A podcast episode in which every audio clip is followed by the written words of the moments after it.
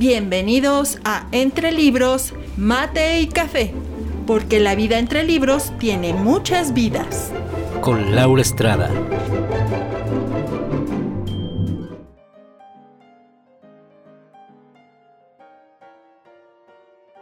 Entre Libros, Mate y Café les advierte que las opiniones vertidas en este podcast son de ávidas lectoras a quienes les encanta opinar lo que leen.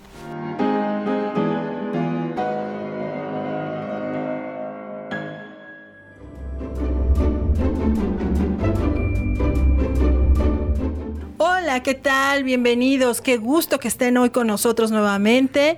Me alegra mucho tener la oportunidad de volver a platicar con todos ustedes Quédense de verdad que este programa va a estar sensacional. Sabemos que pasó por ahí una fecha muy interesante y bueno, pues hay que platicar de esto.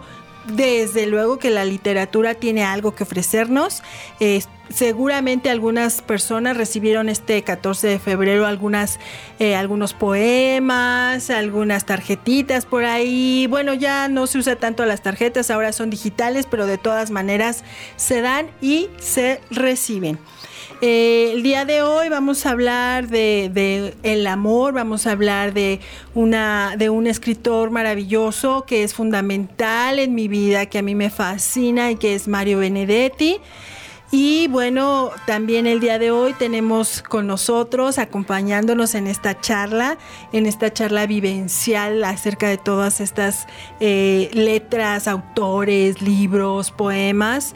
Eh, está conmigo nuevamente Limna. Limna, ¿cómo estás? Hola Laura, pues muy contenta ya me quedé yo pues picada con el programa anterior y entonces pues aquí estamos otra vez súper, súper dispuestos a charlar otra vez contigo de lo que pueda darse.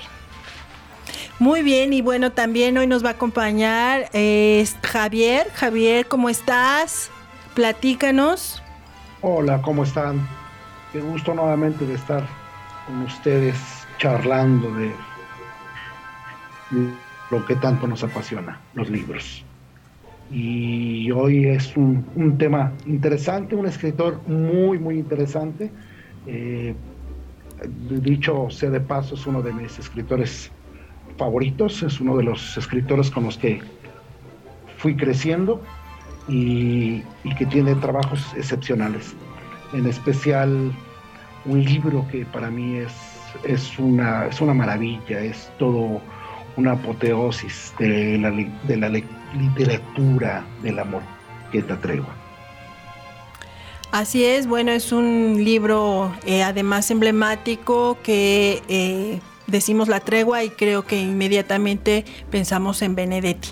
Es muy interesante y es una, una novela escrita de una manera muy especial y creo que la charla acerca de eso, bueno, va a ser sensacional. Pero bueno, vamos a empezar primero el día de hoy eh, recordando que hemos pasado estas fechas de el amor.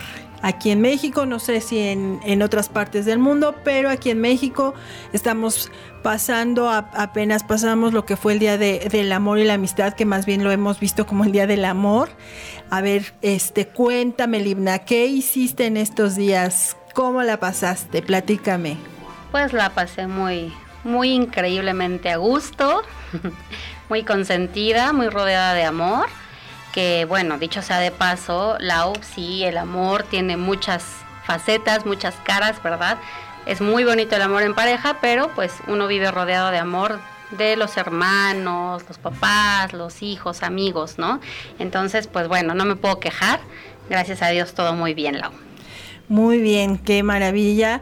Sí, claro, siempre estas fechas que lo que siempre se dice es que estos días deben ser todo el año, pero bueno, eh, hagamos, hagamos de lado la cuestión mercantilista, comercial y, veamos eh, este tiempo y estos días como el pretexto para.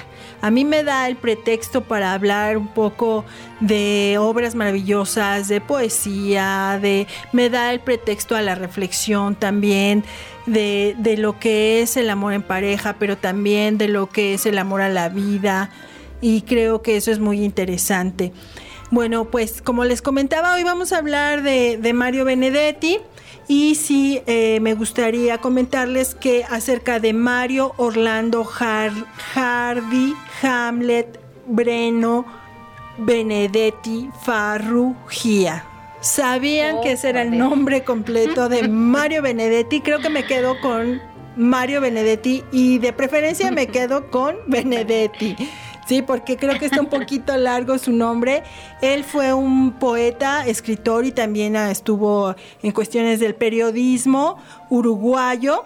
Él eh, nació en eh, la ciudad de Paso de Toros el 14 de septiembre de 1920. Murió en Uruguay el 17 de mayo del 2009.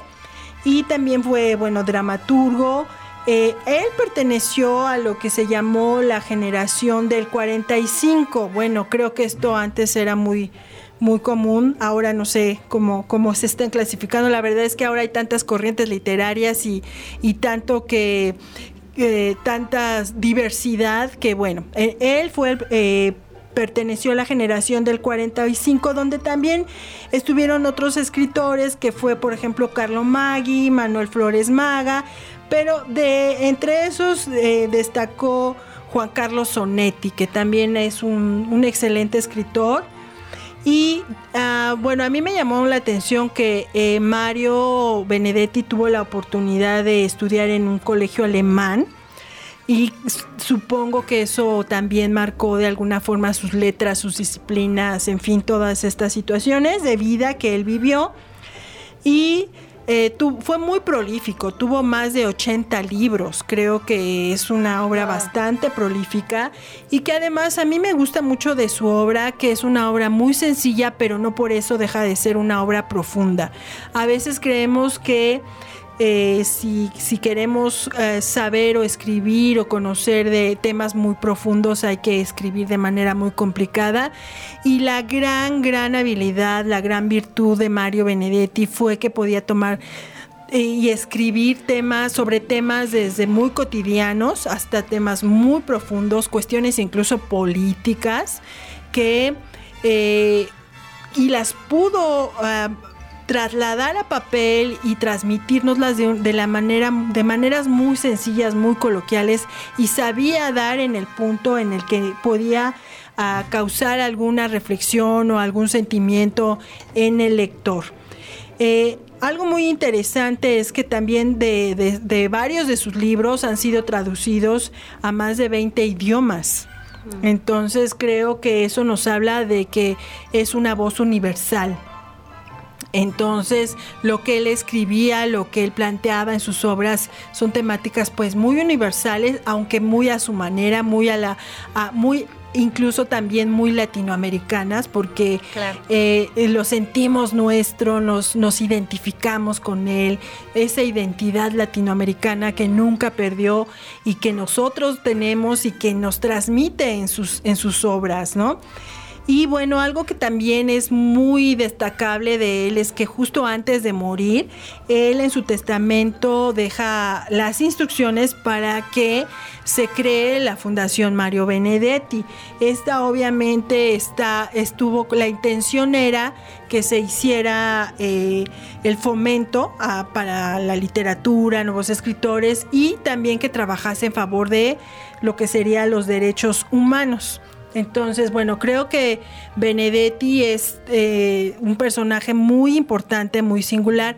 Algo también muy destacable de su vida y que creo que definitivamente se vio completamente permeado en su obra es que él trabajó en una eh, empresa que se dedicaba a hacer y vender repuestos automovilísticos. Esta empresa que se llamaba Will L. Smith SA donde él hizo de todo. Fue desde cajero, vendedor, taquígrafo, estuvo en la parte contable y bueno, creo que eso lo vamos a ver muy, muy reflejado en su obra y eh, esa, es, lo que nos permite identificarnos, ¿no? Los que somos o hemos sido eh, parte del mundo Godines, podemos entender perfectamente de qué nos habla.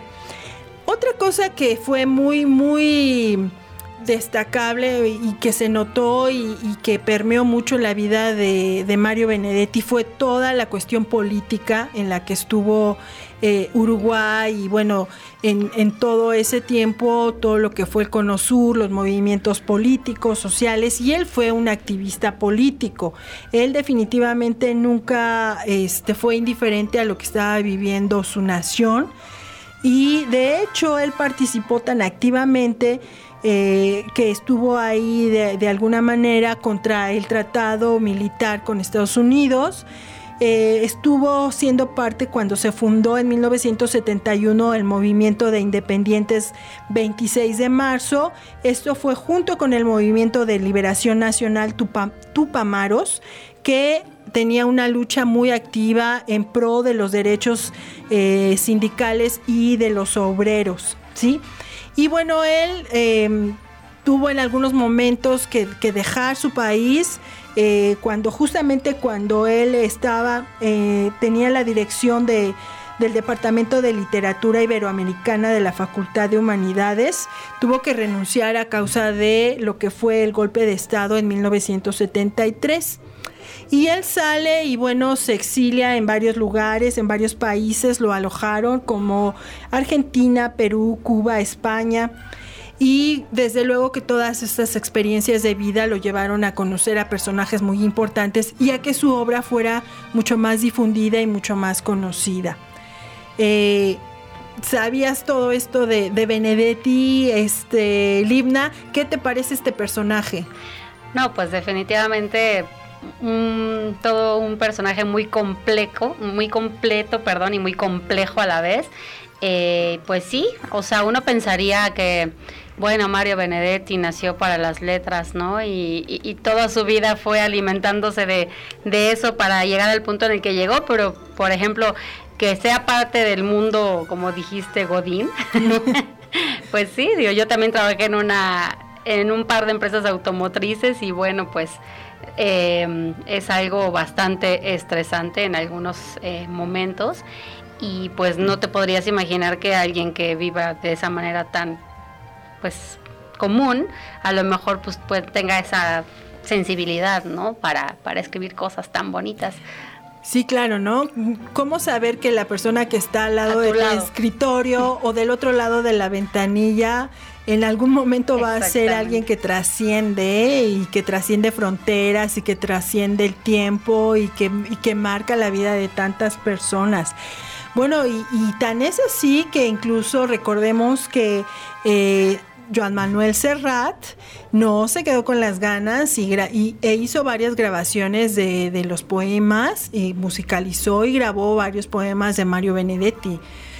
Por eso a veces uno no sabe cómo las cosas que parecieran malas pueden terminar siendo buenas y para ti y para el resto de las personas, ¿no? Eh, esta oportunidad que él tuvo forzada de salir a otros países le permitió estar en contacto con otras personas y enriquecer la vida de muchos y seguramente él también se sintió muy enriquecido.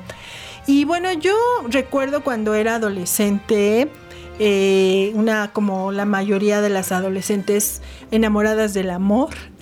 Claro. Eh, en algún momento, eh, algún noviecillo que tuve por ahí me hizo llegar este, el, una, una tarjeta con un poema. Y me acuerdo, me acuerdo muy bien porque la guardé por años. Era una tarjeta enorme, enorme, con un conejo. Si quieres verlo así, muy cursi, pero yo me sentí en las nubes. Y cuando la abrí, me encontré con un poema maravilloso. Me gustaría, Limna, que si, si, si pudieras apoyarme en darle lectura a este bello poema. Por supuesto que sí, Lau. No sé si mi, mi voz te va a hacer sentir lo que en ese momento vibró en tu pecho, ¿verdad? Pero, pues si no me equivoco, es este poema hermoso que se llama Te quiero, Lau. ¿Es correcto? Te quiero de Benedetti. Te quiero. Tus manos son mi caricia, mis acordes cotidianos. Te quiero porque tus manos trabajan por la justicia. Si te quiero es porque sos mi amor, mi cómplice y todo y en la calle, codo a codo, somos mucho más que dos. Tus ojos son mi conjuro contra la mala jornada.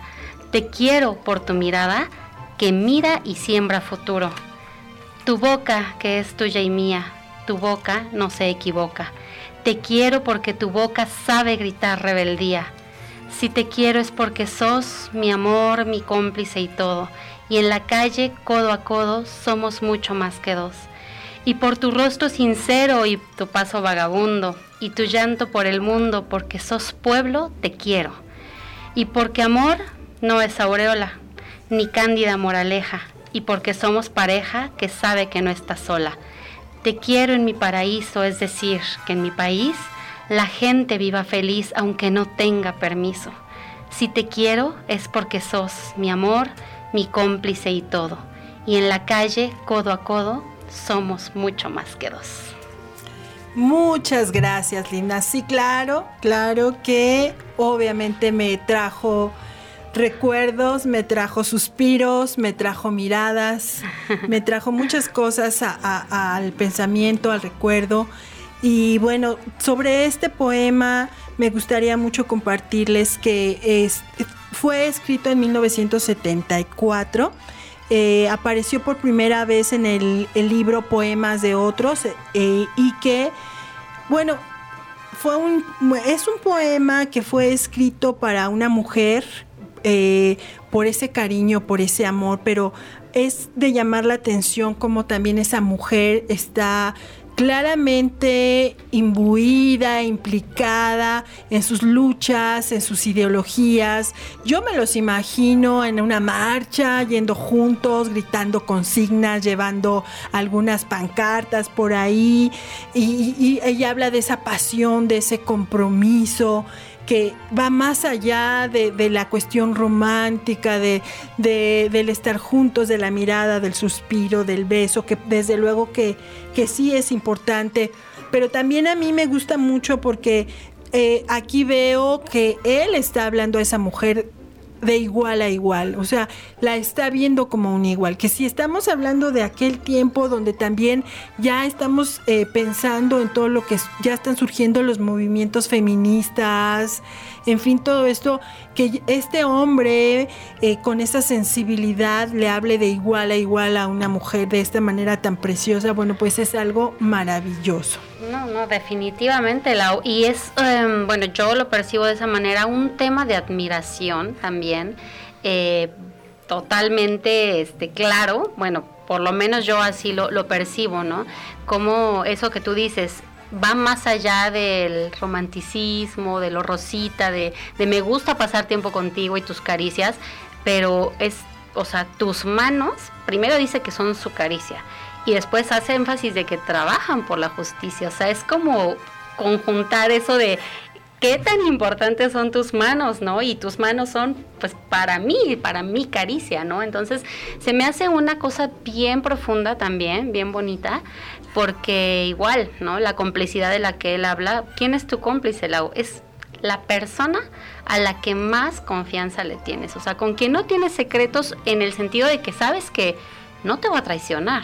O sea, no estoy hablando de la parte romántica como tal, ¿no? O de la fidelidad, no hablo de eso, sino de confío en que tu lucha es mi lucha y, y de verdad que sí, o sea, así como lo estás describiendo, es como yo lo he percibido y es un poema que a mí también nadie me lo, me lo regaló, pero siempre que lo he leído o escuchado, sí, sí, sí, despierta algo muy, muy, bonito y muy intenso. Y fíjate que siendo un poema tan sencillo, tan coloquial, eh, ya si nos vamos a la parte un poquito literaria, eh, es, es mucho más admirable cuando sabemos que este poema fue escrito, son nueve cuartetos escritos en octasílabos, muy al estilo de la lírica española.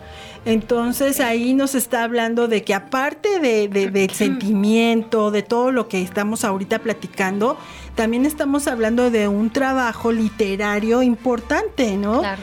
Eh, no sé si en algún, creo, creo que todos en algún momento, eh, a lo mejor en la adolescencia, nos hemos querido poner a escribir un poema y simplemente tratar de que rime nos cuesta mucho trabajo.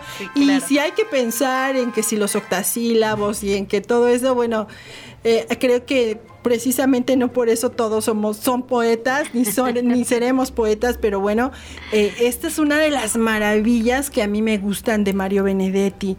Y, que además eh, logra todo esto con un lenguaje coloquial, no tiene que, no tiene que recurrir a palabras muy eh, complicadas, rimbombantes, sino que lo logra a través de un lenguaje sumamente coloquial.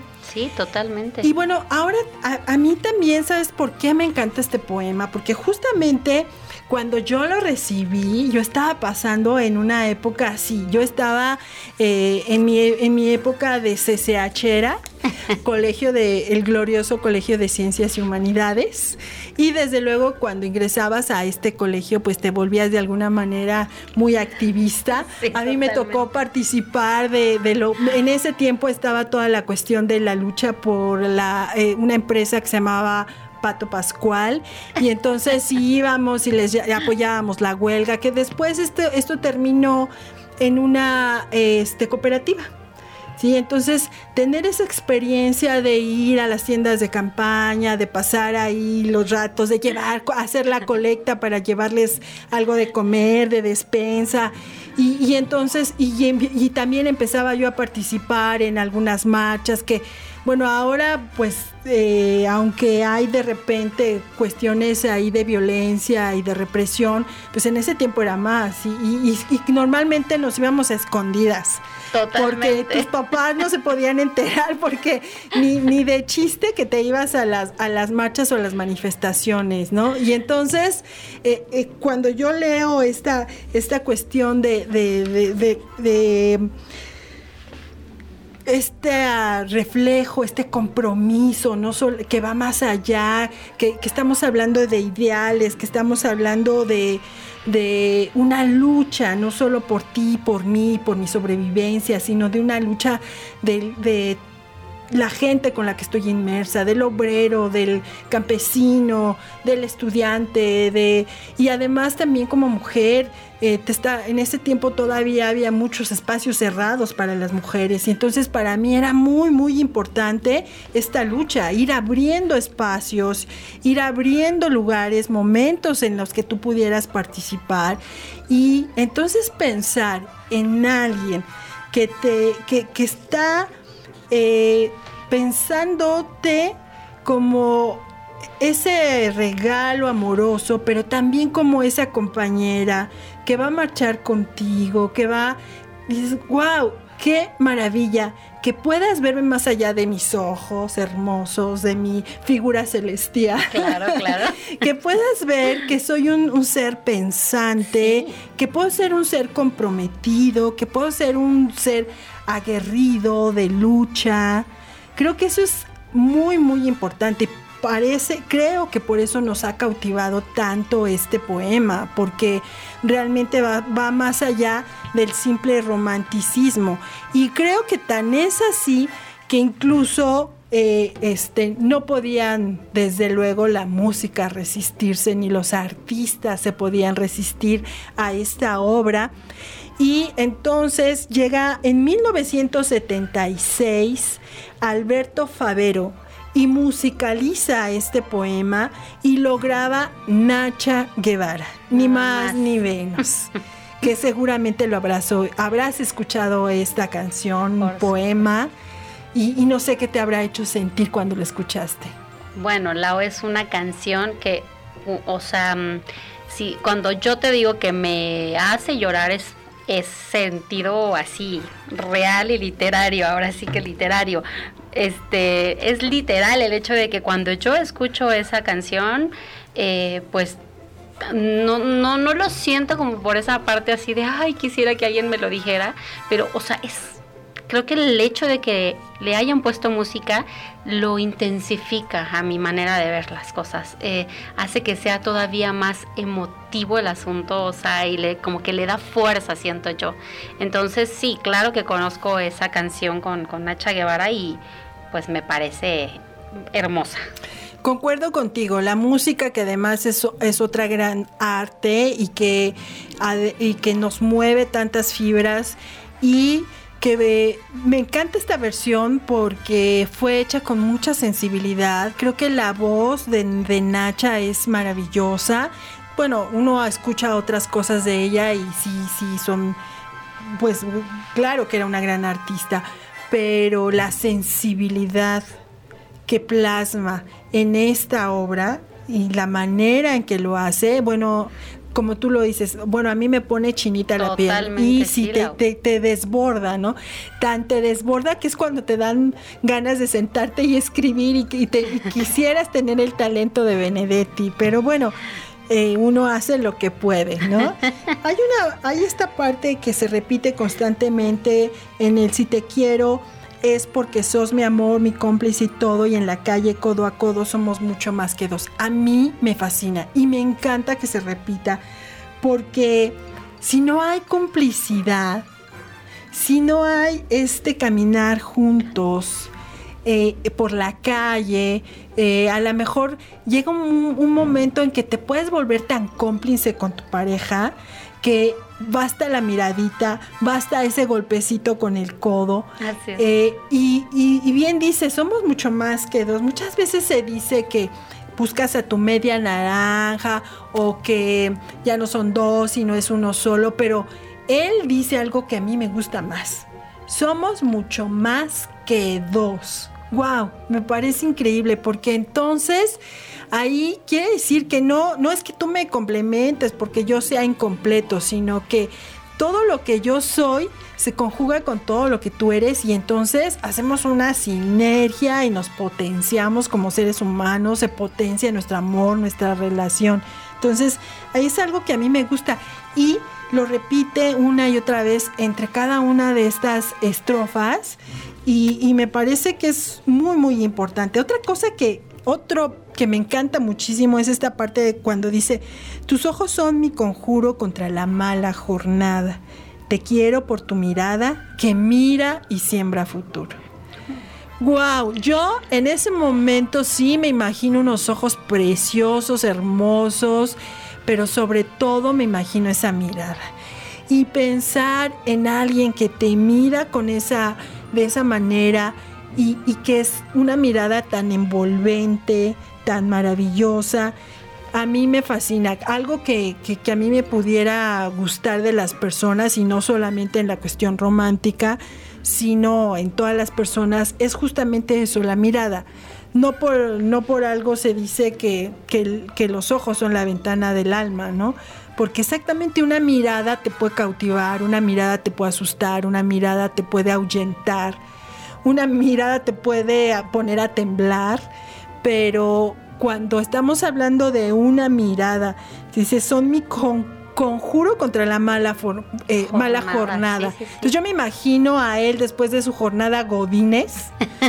Llegando a casa y encontrándose con esa mirada que, que, que le está diciendo, te estaba esperando, ya quería verte, qué bueno que estás aquí. Creo que es un poema realmente sensible, realmente bello y efectivamente en el que se trata a la mujer de igual a igual, con respeto, con admiración, con compromiso, ¿no? Sí, totalmente. Y estaba pensando justo eso, que, que Benedetti, o claramente con lo que menciona en ese poema, pues se percibe un hombre totalmente empático, con lo que tú dices, ¿no? Que en, aquel momento, mucho más que ahora, pues la, mujer pues no tenía una gran participación o no era bien visto que la tuviera. Y cuando él menciona, eh, eh, te quiero porque tu boca sabe gritar rebeldía, o sea, está hablando de que, o sea, tú estás siendo rebelde y eso a mí me gusta. O sea, yo estoy totalmente de acuerdo con eso. Entonces, habla de un hombre que, que digo, si en estos tiempos a veces se encuentra uno sorprendentemente con personas que no son nada empáticos con las mujeres. Encontrarlo en aquel entonces era una joya. Así es, así es. Bueno, yo creo que definitivamente, no sé si y espero que algunas de las eh, personas que nos han escuchado es, eh, en, estos, en estos minutos que llevamos de conversación hayan tenido la oportunidad de recibir, de leer o de eh, en algún momento conocer este, este poema maravilloso que ha trascendido de un arte de la literatura al, arte de la música y espero que, que si no tuvieron la experiencia la tengan y que lo, lo, vuelvan a vivir, lo lean una y otra vez desde, estas, desde estos eh, matices, desde estas visiones. Y bueno, eh, Mari Benedetti no solo escribió poesía, escribió algunas otras cosas muy, muy interesantes. Y eh, aquí me gustaría cederle el, tiempo a, Javier para que nos hablara un poquito de esa obra emblemática que es La Tregua, que es una maravilla pero en la cual yo definitivamente prefiero que él nos platique porque él es un experto, es su obra favorita y nos va, nos va a deleitar con todo lo que él ha podido eh, em, investigar, leer y sacar de este libro maravilloso. Cuéntanos, Javier, ¿cómo está toda esta cuestión de la tregua? Eh, no, pero qué charla tan, tan agradable. Ese, esa frase, que sos mi amor, mi cómplice todo, envuelve todo, envuelve ese, ese sentimiento que, te hace vivir, que te hace vibrar, que te llega desde dentro, e, esa, esa parte donde a veces uno, uno dice, es el uno para el otro, pero este poema te dice que también el otro es para el uno. Y entonces ese complemento se vuelve, se vuelve tan trascendente que se queda para siempre en, la vida, ¿no? Y que este tipo de poema, este tipo de, amor en que te hace pensar, no es otra cosa más que entender que debes de aprender a querer con amor, porque el amor es lo único y no hay otra cosa. Me, gustó muchísimo cómo, cómo están ah, interpretando este, este bello, bello poema, pero pasando un poquito más a, La Tregua, que es una obra, para mí es más que una novela, es, es una historia de amor, es una historia atemporal, es una historia que, no tiene ni lugar ni espacio definido. Y, entrando un poquito en materia, La Tregua es una, una, historia de, e, entre un hombre maduro, un hombre a punto de jubilarse. Eh, él empieza esta obra de una forma narrativa eh, eh, en un estilo de un diario. Él se, empieza a, se da la tarea de ir anotando día a día a partir de, un año antes de que se va a jubilar y, y es una, una historia de este hombre viudo con tres hijos ya adultos y, que lo único que le interesa es eh, qué va a pasar con su tiempo, qué va a pasar con su vida. Pero, como yo siempre digo acá, si esperamos lo inesperado, puede ser que ocurra un milagro.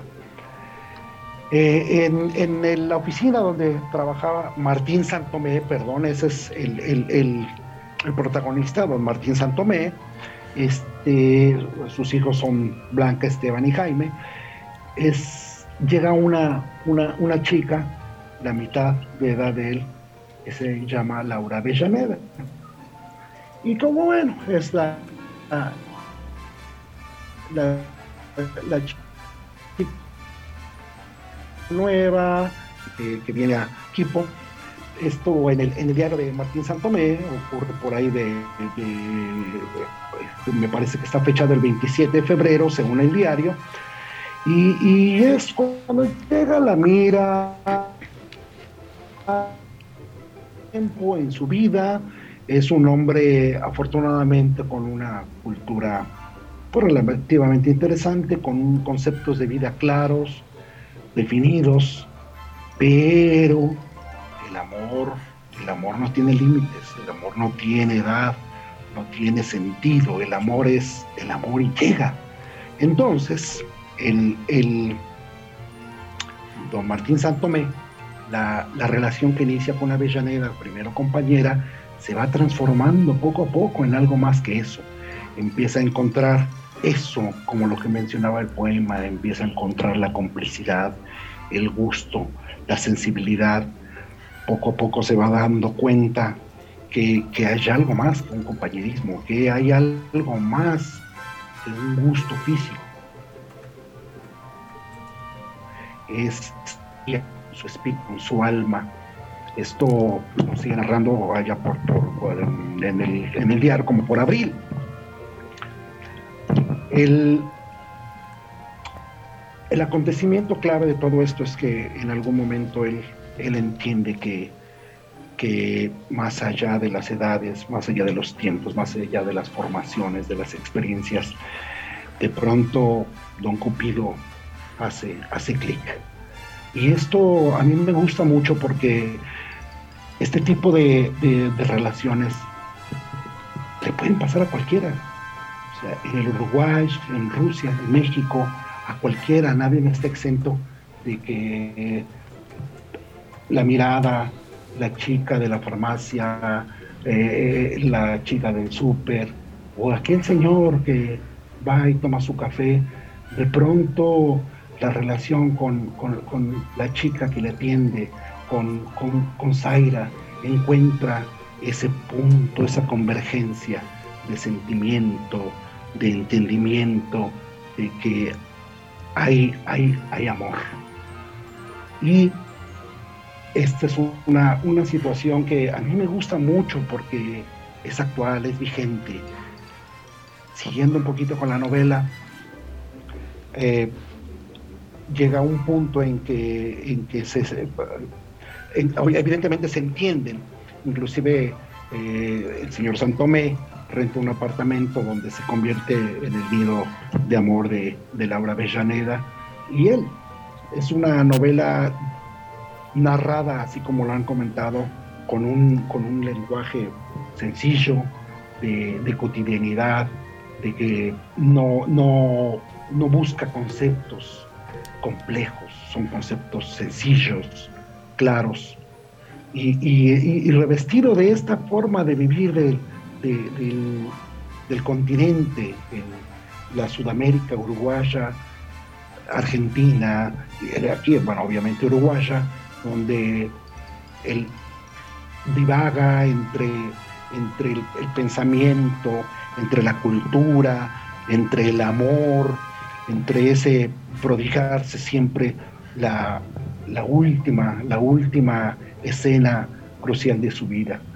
Eh, el, la sorpresa de esta tregua es que precisamente la vida le da una tregua, una, una tregua para que pueda seguir siendo feliz, para que pueda soñar, para que pueda entender que, que más allá de lo que uno puede pensar o disponer, siempre se encuentra algo que no, no, no podíamos haber imaginado.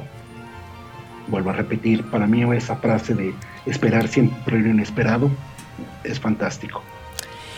Sí, aquí me parece maravilloso esta, esta relación y esta, esta tregua. Creo que no pudo ser mejor el título de esta, de esta obra porque eso viene a ser Avellaneda en la vida de, Martín. Eh, una tregua, una tregua de qué? Una tregua de ese mundo godines, una tregua de esa apatía, una tregua de esa soledad. Recordemos que que Martín Santomé pues había perdido a su esposa cuando nace su, hijo, uno de sus hijos, y eh, su vida se vuelve rutinaria, su vida se vuelve eh, sin ninguna, ningún color, una vida gris y donde él sentía, a lo mejor él ni siquiera, antes de conocer a, Laura Avellaneda, ni siquiera se había dado cuenta de eso probablemente, porque él está planeando, está eh, pensando en su jubilación y en todo lo que tiene que hacer, y de repente llega esta persona y su vida cambia y entonces creo que de alguna manera también Laura le ayuda a descubrir la, los demasiados tonos grises que había en la vida de él y, esta complicidad y esta relación tan maravillosa, sí, definitivamente es una tregua, es una tregua a ese mundo Godines.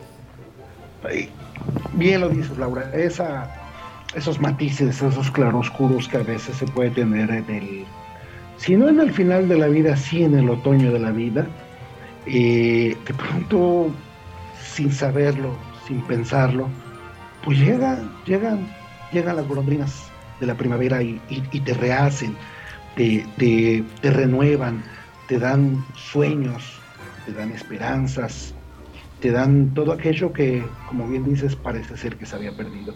Yo creo que la tregua, híjole, al final tenemos un, desenlace inesperado, pero más allá de, entender que el juego de la vida es inicio y final, el, lo que hay en medio es lo que es lo que vale, es lo que es la forma como vives, es la forma en que, en que vas a ser feliz o no. Y yo creo que en este caso Laura Villaneda que viene a dar ese, ese, ese colofón a la vida de, Martín Santomé. Sí, nuevamente no vamos a contar el final porque lo que queremos es que usted la lea o la relea por si ya olvidó lo que viene después. Y pero a mí no, no quisiera dejar de mencionar cuando él describe a, a Laura Avellaneda, ella no era alguien, eh, no era una Miss Universo, era una mujer normal, cotidiana, una mujer, pero que Martín supo ver en ella todo el interior, toda la belleza interior, esa, esos momentos donde están ellos eh, solos en ese lugar que, que, rentan para estar juntos. Hay una compenetración de almas más allá que una, más allá de una cuestión física. Y creo que eh, es otra, es una visión muy, muy interesante que nos presenta eh, Mario en esta obra. Definitivamente es una mirada de amor, es una mirada a una mujer desde esa calidez y desde esa humanidad de Martín Santomé. Y bueno, pues creo que aún hay algunas cosas más que decir acerca de esta obra. ¿Verdad, Javier? A mí me parece que esta obra, esta historia de amor tan tan hermosa, tan, tan tierna, tan nos lleva a esa reflexión de que no es el físico lo que importa, es el amor total, el amor integral, el que viene del corazón, del sentimiento y de la inteligencia, porque para poder sentir el amor también hay que ser inteligente. Les recomiendo mucho esta obra, es de verdad maravillosa. Así es, es una obra maravillosa, es una obra eh, muy sensible, es el amor real, el amor cotidiano. Y bueno, pues les agradezco a, a Libna, a Javier, que hoy hayamos podido tener esta charla y reflexionar acerca del amor, acerca de un eh, escritor tan importante para Latinoamérica y para el mundo. Y bueno, pues les recuerdo a las personas que nos escuchan, búsquenos en Facebook, entre libros, mate café, coméntenos qué les pareció este tema, este libro, eh, ¿Qué, obras han leído de Mario Benedetti? ¿Qué piensan? Eh, si en algún momento tienes ahí alguna historia, alguien te regaló un poema o tú le dedicaste alguna de estas obras de Benedetti a alguien, platícanos, queremos saberlo. Y también nos puedes proponer eh, libros, escritores, en fin, eh, este programa es tuyo también, lo estamos construyendo juntos, somos alguien que nos somos personas que nos gusta leer, que nos gusta comentar y que estamos haciendo de los libros una más de nuestras experiencias de vida.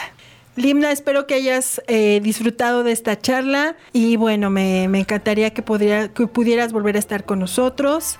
Y bueno, este es tu micrófono. La disfruté muchísimo, Lau. Muchas gracias. Como siempre, un placer platicar contigo fuera eh, y dentro de este podcast. Muchas gracias, Javier. Muchas gracias porque has estado hoy con nosotros y espero que también hayas disfrutado este programa. Pues muchísimas gracias. Fue un verdadero placer seguir hablando de libros, libros y más libros. Este fue un tema, me parece, muy ad hoc para este, este Día del Amor. Agradezco muchísimo y espero seguir con ustedes en la próxima. Gracias. Gracias y los esperamos en el siguiente Entre Libros, Mate y Café.